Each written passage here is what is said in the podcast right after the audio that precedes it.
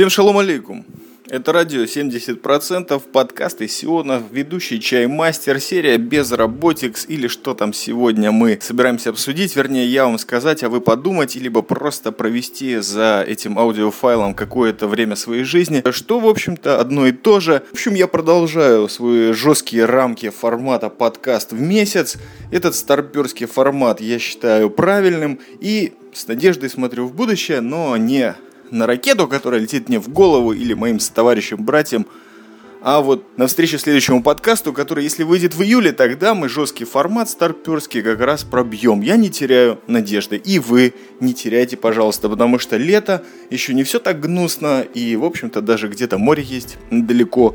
Так что мысли о воде должны вас облагораживать, успокаивать. Ну, в общем, все, что они делают со мной, конечно, и с моими братьями, и со товарищами. Как вы понимаете, у нас тут периодически беда случается на территории современного Израиля, и это все нас жутко объединяет, радует, и как бы в Фейсбуке сразу же миллиард различных постов от израильских блогеров, шмогеров и прочих людей. В общем, очень много пропаганды, очень много слов, сказанных, не сказанных, много подтекста, много такого перевода, который, в общем-то, не переводим, местных наречий, ну и прочий. О чем я хотел бы рассказать? Да, безработик, эта серия никогда бы не продолжалась без людей, которые ее слушают. А сейчас, по старой доброй традиции, вот помню, как-то раз меня обвинили, это было на одном из таких онлайн братских радио, уже не братских, правда. Когда мне спросили, слушай, а что ты все время вот бразером? Там всякие переводы шлешь, приветы, благодарности.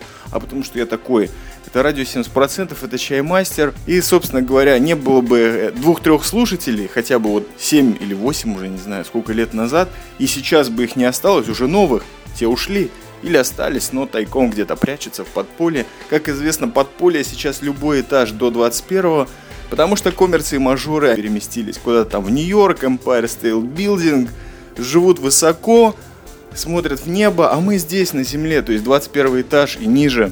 В общем-то, все мы андеграунд и подвал. О чем я говорил? О том, что давно не говорил. Понимаете, вот прежний подкаст, который с Пашко, большой привет которому мы записали еще в мае, выложили в июне, то есть э, старперский формат продолжался, но нужно уже что-то свежее записать. Поступили просьбы, опять-таки, бразеры, товарищи.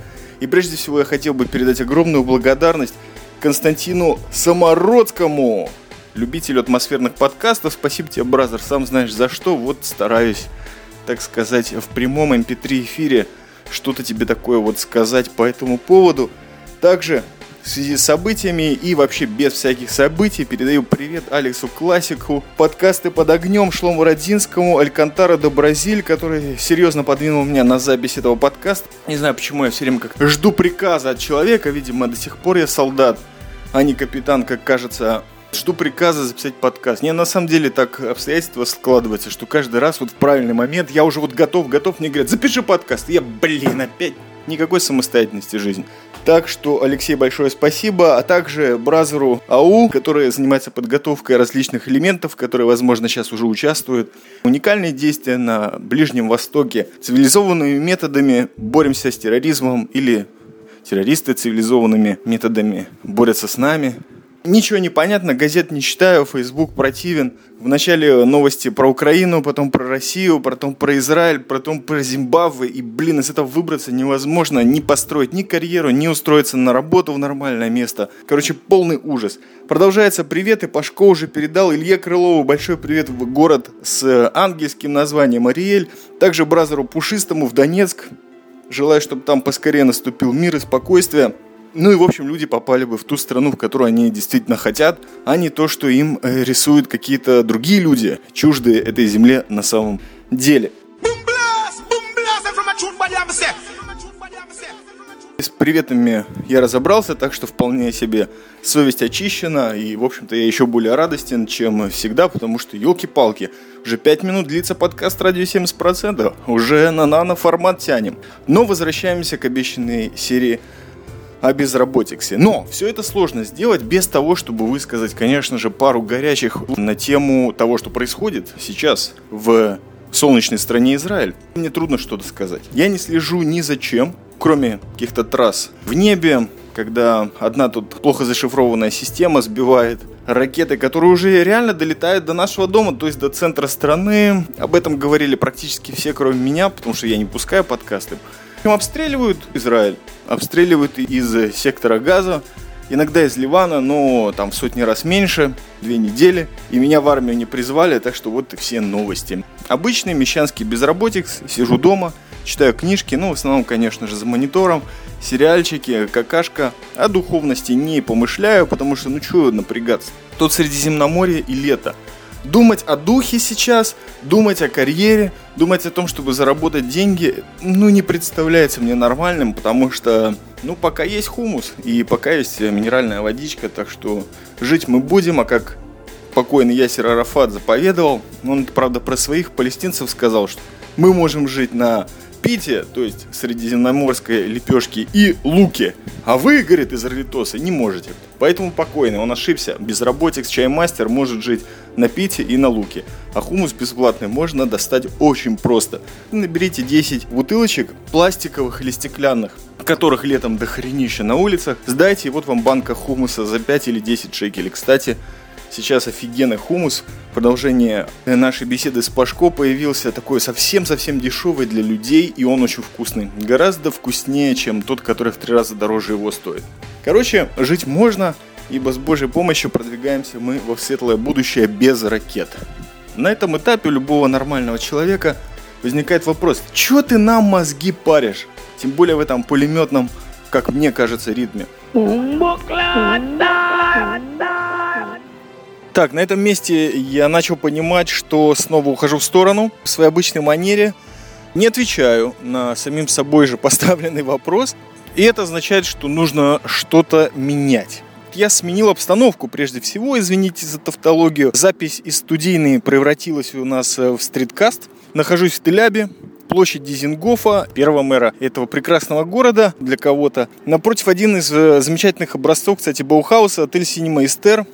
Э, также сейчас заиграет через несколько минут фонтан с водой. Еще здесь у нас в районе центр Кабалы и несколько сот метров. Средиземное море прекрасное с приливом, прибоем и отливом. А еще тут э, гораздо чаще, чем в Тыкваграде, звучат сирены в наше время. То есть я продолжаю свои мысли на данную тему. Сирен, война, пламенный столб или что там у нас сейчас, стойкий утес, называется военная операция – бессмысленно переводить все пафосно и что-то, наверное, означает. Явно взятые стары. Ну, не, не то чтобы я хочу как-то посмеяться над этим, просто хочу сказать, что Ляба, помимо обстановки адекватной, которая позволяет мне вещать в стиле мехмаш, то есть из мест событий. По существу это еще подстегивает меня на такой журналистский блиц-формат, потому что вот где-то здесь из Тель-Авива, по поверью, различные левацкие элементы местного происхождения любят выдавать свою дезу и пропаганду за мелкий европрайс. В блиц-формате Мехмаш ставил несколько точек зрения, которые у меня есть, размышлений на тему происходящего в Израиле. Сейчас Итак, пока не запел фонтан и не подошел очередной рейсовый автобус, задаю себе базовый вопрос почему Хамас из сектора Газа, а он есть не только там, обстреливает Израиль в данный момент. Ну, пресса подсказывает нам, что так палестинцы выражают свое желание независимого государства для себя. Лично мне, как обычному мещанскому жителю государства Израиль, не совсем понятно, почему сразу же после вывода войск и поселенцев еврейского происхождения из сектора Газы начались обстрелы южных территорий государства Израиль. И на данный момент Э, уже практически все территории Израиля, потому что покрывают аж до севера, до города Хадеры.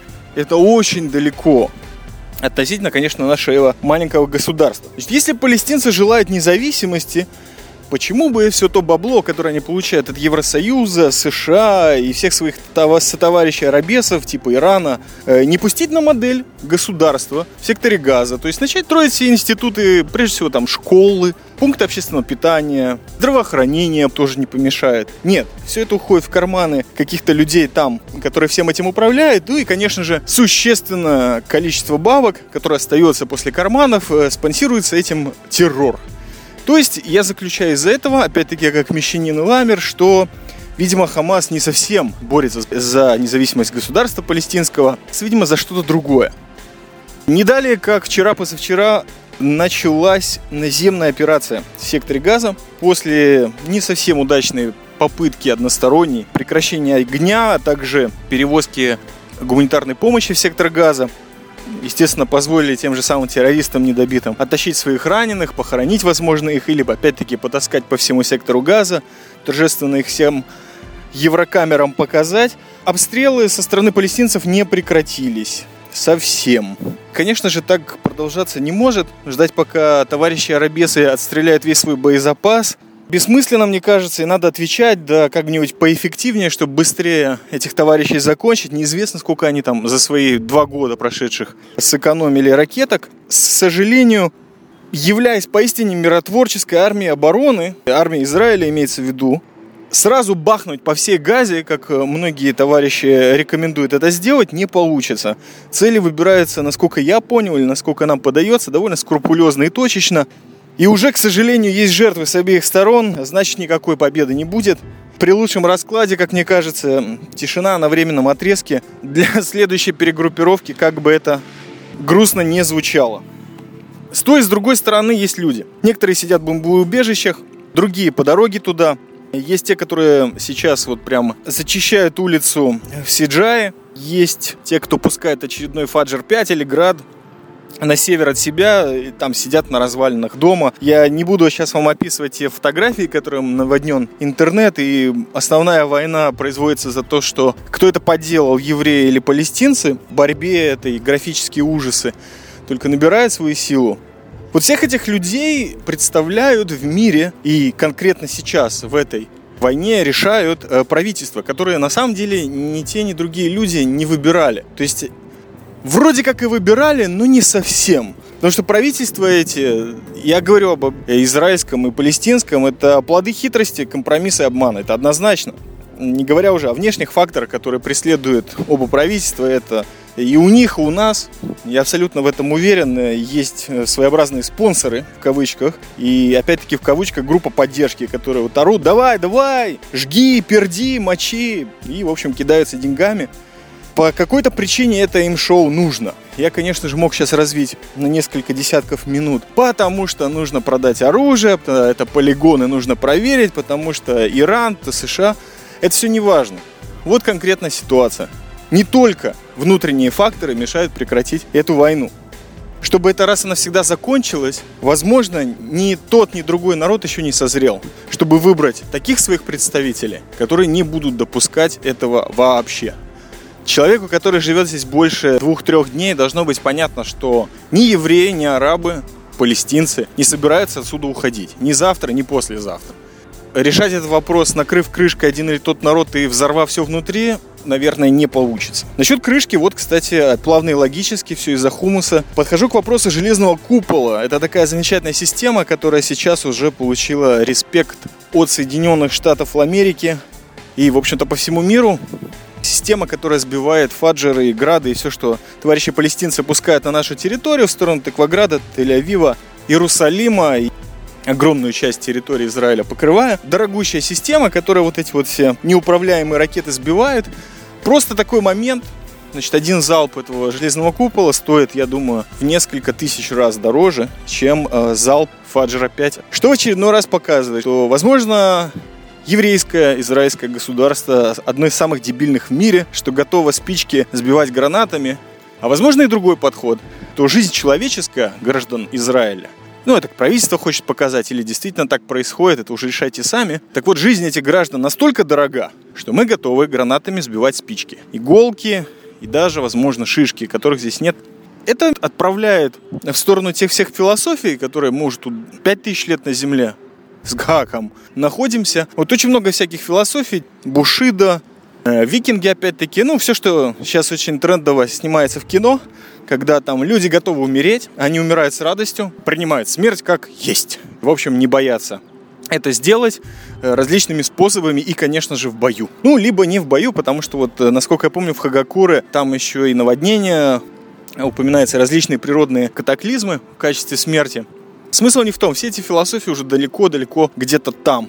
В графических романах они не выжили. Но есть другие силы, которые сейчас занимают эту позицию и говорят, что мы умрем, мы поставим своих детей в заслоне, Мы ими закроемся, чтобы продолжать стрелять и убивать всех остальных, которые с нами не согласны или за которых нам заплатили, чтобы мы их убили. И вот эта философия, когда нам пофиг умереть за. Железный купол для меня является так я хотел бы думать, своеобразной метафорой того, что нарочно другая культура иудаизма предлагает свой путь уже на протяжении вот двух, трех, четырех тысяч лет. А давайте жить. Лихаем, как говорится, здоровье и за жизнь одновременно. Такой точный перевод за жизнь прежде всего. Здоровье, бог с ним, оно есть, нет. Как бы в глазах смотрящего. Но жизнь главное. Святость жизни, есть такой принцип. Так вот, вот этот принцип народ сопровождает какое-то количество времени, и именно поэтому существует э, железный купол, как я думаю. В свете всего вышеперечисленного я могу сказать, что те люди, которые живут здесь, в государстве Израиль, являются его полноценными, полноправными гражданами или ожидающими гражданства, вот с минуты на минуту, евреи, не евреи, гои, те, кто приняли или наоборот отвергли принципы иудаизма, имеют право есть вкуснейший хумус с грибами в шабас, то есть в субботу. Имеют право устраивать гей-парады в Тель-Авиве и в Иерусалиме. Ездить по миру, везде орать как недорезанные. Учить Тору, где они хотят географически по Израилю. При этом никому не мешая никого не терроризируя, могут вообще заниматься всеми теми делами, которыми занимается мир в это же самое время, не воспринимая их как что-то такое из ряда вон выходящего. Просто проходя эту жизнь, главный подарок. Здесь за это право, конкретно сейчас, борются люди и, скрипя зубами, сердцем, отпускают детей, братьев, мужей, жен, сестер, дочерей, конкретно отвечать за базар, это принято в советской традиции, отвечать там под огнем или около огня, я думаю, что право на это есть. Право не на войну, а право на то, чтобы жить. К сожалению, в данной ситуации приходится тяжко зарабатывать это право, как всегда, выдерживая при этом насмешки, неправду, отвратительные обвинения от всего мира. Ну что ж, товарищи, и это, которое тысячелетия подряд, для народа, который сейчас здесь, я представляю в радио 70%, жителей этого государства не впервой и на этой оптимистической ноте я чувствую, что стал очень серьезным. Надо в очередной раз поменять обстановку и рассказать наконец-то о настоящей войне, которой связан автор и главный герой этого подкаста без работик с Чаймастер, рассказать о стартапах и стартдаунах. Последняя заключительная часть. Третий раз Сменив обстановку в течение подкаста, я собираюсь закончить его. В прямом эфире вы можете наблюдать уже который десяток минут подряд, как чаймастер неудачно пытается записать формат нано-подкаста, то есть уложиться в 5, 6, 10 минут. Не получается. В следующий раз попробуем. Позитивно смотрим в будущее. Третья часть о безработице, как я обещал, будет посвящена моему опыту устройства в стартапы, которыми так известно государство Израиль. Тут практически все стартап. Я, конечно, не стартапер, хотя тот момент, о котором хочу вам поведать сегодня, относится как раз к периоду, когда я пытался как-то продвинуть свою идею, то есть развить ее, понять, что нужно делать, как тут люди свои прекрасные креативные идеи пихают в жизни, получают за это деньги, удовольствие, положение в обществе, ну и, в общем-то, довольны собой со всех сторон. И так, главное, конечно же, ими довольны их родители. Это не может быть не главным в нашей замечательной стране Сион или Зайон по-английски. Итак, сегодня я рассмотрю один такой случай. Он не особо эксклюзивный. Он просто выделяется некоторыми маленькими странными чертами. Для меня стартапы имеют несколько своих конкретных черт. Одна из них это находиться где-то в жопе, то есть там в промзоне или в двух часах езды где-то на границе географической, которую я себе обозначил. Два часа езды от дома ну, это когда уж совсем-совсем плохо. Обязательно это где-то должно быть в деревне, то есть ты едешь дали полтора часа, еще полчаса по жаре фигачишь, потому что это где-то в домике папы, который это все отдал сыну, который замутил какой-то нужный всем стартап, как поймать машину автостопом, пользуясь э, услугами социальных сетей, или это игрушка с утятами, или лисятами. О. Либо Стартап находится не в жопе, а наоборот, в самом центре вселенной стартапов в Тель-Авиве. С видом на море. 21 этаж, и только за это место, за этот location вы должны заплатить своей жизнью, потому что вы работаете в следующем мировом открытии в области музыки, мобильных аппликаций или химических вентиляторов, вживленных вам под кожу. В стартапах хочется работать, во-первых, потому что их много, в-третьих, потому что они еще не совсем знают, что хотят, возможно, устроишься к ним на месяц, два, три, четыре, возможно, проканает. Можно будет опять-таки купить хумус или другие вещи за квартиру заплатить. Вдруг понравится, в конце концов. Но в данном случае разговор пойдет об каком-то моем легком таком интересе. Вот я получил ответ от некого человека, назовем его Жан, получает от него электронное письмо. Беседа продолжается в формате смс-ок вот это вот общение нас выводит на встречу.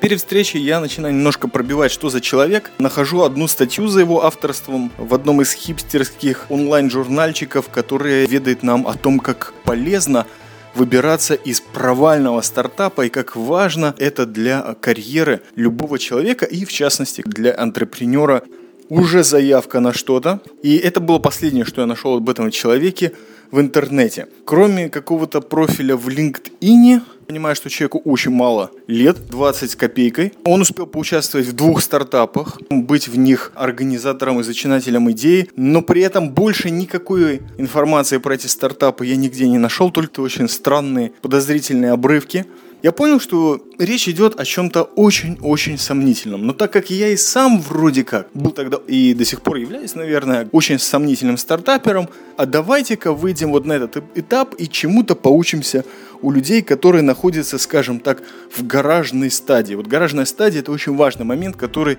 еще часто будет попадаться, если я вспомню это словосочетание. Мне дают следующую подозрительную наводку, а именно место, где будет проходить собеседование, о котором, в общем-то, в подкастах из серии Безработикс э, мы ведем речь в основном. Итак, встреча назначается без 10 8 вечера. Бульвар Ротшильда, то есть один из таких прогулочных отрезков города Тель-Авива. Оказывается, что это кафе находится на улице. Я вам пишу обстановку. Бульвар Ротшильда – прекрасное место, которое сразу же наводит меня на мысли о том, что я этот город очень не люблю. Много хипстеров. Эти хипстеры 95% перемещаются мимо тебя на велосипедах. 99% от этих людей на велосипеде и в собачках. И точно такой же процент из них с собачками на велосипеде и со смартфоном. Кафе находится посреди этой узкой городской дорожки, с обеих сторон которых безостановочности хипстеры на великах с собачками и смартфонами. Находится кафешка, вернее, это не кафешка, это просто кофейный киоск, из которого офигенно, ну, вечер уже и тыляба, фигачит музыка на всю Ивановскую, вернее, на всю Ротшильдовскую. Киоск стоит на перекрестке трех дорог, по которым с интервалами в 5-10 минут проезжают рейсовые автобусы. Все стартуют, киоск находится между двух светофоров, Шум стоит невероятный. И два столика, с одним из которых, как поведал мне СМС, будет сидеть Жан, которого я узнаю, как только подойду к этому столику, что, собственно говоря, и случилось. Юркий пацанчик в кожаной куртке с большим пластырем на шее представился и показал мне на еще не объявленного человека, который говорит с приятным испано э. На иврите, естественно. И прежде всего рассказывает о себе, несколько потрясающих вещей. Например, то, что он участвовал уже в двух стартапах. Один купил Facebook. Э, следующая фраза меня вообще сбила с ног. Еще я был в армии и там занимался э, различными делами. Здесь поставим галочку и забудем об этом. И вот сейчас третий стартап, который разорвет все понятия живущих на Земле людей об интернет-кошельках. Испаноязычные одобрительно покрякивают, попивает кофе, покуривает сигаретку и вообще ведут себя довольно положительно, улыбается. Впоследствии он мне рассказал, так, я резко перехожу, ну, потому что это было где-то, если не треть, то половина оставшейся беседы тот район в Тыкваграде, в котором я живу, как я уже сказал, идет под снос, и вот в нем у его жены есть одна или две квартиры, он постоянно там шарится, потому что есть собрание жителей. В общем, вещи, как вы понимаете, к стартапу не имеющие никакого отношения, просто непритязательный толк. В это время Жан заканчивает описывать свою очень удачную карьеру, и просит меня рассказать о себе. Я, естественно, прогоняю всю ту шнягу, которую я гоню всем до и после, ну, с различными поправками, и пытаюсь понять, чего фирме нужно. А фирме нужно следующее. Дизайнер сайтов, мобильных аппликаций и маркетинговых компаний. Ну, в общем-то, делать все. Включая также и принт-продукцию. Ну, с этим я уже встречался. В этом же лице им нужен маркетолог-конвертер. В этом же лице верстальщик, а еще аналитик и UX-эксперт. Интересно, но давайте посмотрим на фирму. Что же у этого стартапа или назовем все своими именами стартдауна происходит? Stardown состоит из группы программистов э, на Украине. Это одновременно значит, что есть такая группа или то, что ее нет. Фирма зарегистрирована в данный момент в Ирландии, а в Израиле нет. Офиса нет, гаражная стадия, как я уже говорил. В общем-то, нифига нет, кроме двух основателей стартапа которые за чашечкой кофе в конце рабочего дня, ну, по крайней мере, рабочего вот того испаноязычного товарища, который работает, как я уже понял, в стартапе, который пытается откусить весь рынок. У замечательной программки Instagram есть и такие. И я, будущий все этого коллектива. Беседа, как я уже сказал, продолжалась около получаса или 45 минут и была такой милой, непритязательной. Поговорили о жилплощади, стартапах. Я понял, что нужно пробуждаться и идти домой, потому что я так тоже могу. И эта мысль мне не впервые пришла в голову во всей моей карьере безработицы за эти уже 14 с плюсом месяцев. Я просто назвал цифру зарплаты, которую хочу за это все, что они хотят от меня. В этот момент товарищи как один очнулись, как-то вот скованно заулыбались. Где-то внутри их глаз блеснуло какое-то уважение или наоборот. На тот момент я был доволен и расслаблен, так что скажем, что это было уважение пообещали перезвонить мне через пять дней. Конечно же, этого не случилось. Сделал для себя один вывод. Раз в месяц или два нужно ходить на интервью не для того, чтобы узнать что-то или устроиться на работу, а чтобы почувствовать вот эту легкость, которой я пошел на это абсолютно ненужное интервью. Просто потому что можешь. И вот так постараться в будущем чувствовать себя на любом интервью. Возможно, кстати, тогда и произошел какой-то перелом, когда я понял, что не на допросы я все-таки хожу, и если так будет продолжаться, то я попаду во что-то ужасное. И, как говорится, не хотелось бы. Спасибо Жану, спасибо Стардауну кошельку. За сим я думаю, что закончу подкаст. Ни начала, ни середины которого я не помню, потому что все было записано в различных географических точках, учитывая нашу ситуацию в Израиле, это очень хорошо, перебегая с места на место, желательно с железнобетонными укреплениями. Желаю вам всем дорогие и уважаемые слушатели, это радио 70% из Сиона, иногда в стиле джарок – иногда в стиле полнейшего безумия. Желаю вам мира и счастья. Это был Чаймастер. Пойду резать подкаст, а вы уже закончили его слушать. Так что всем шалома.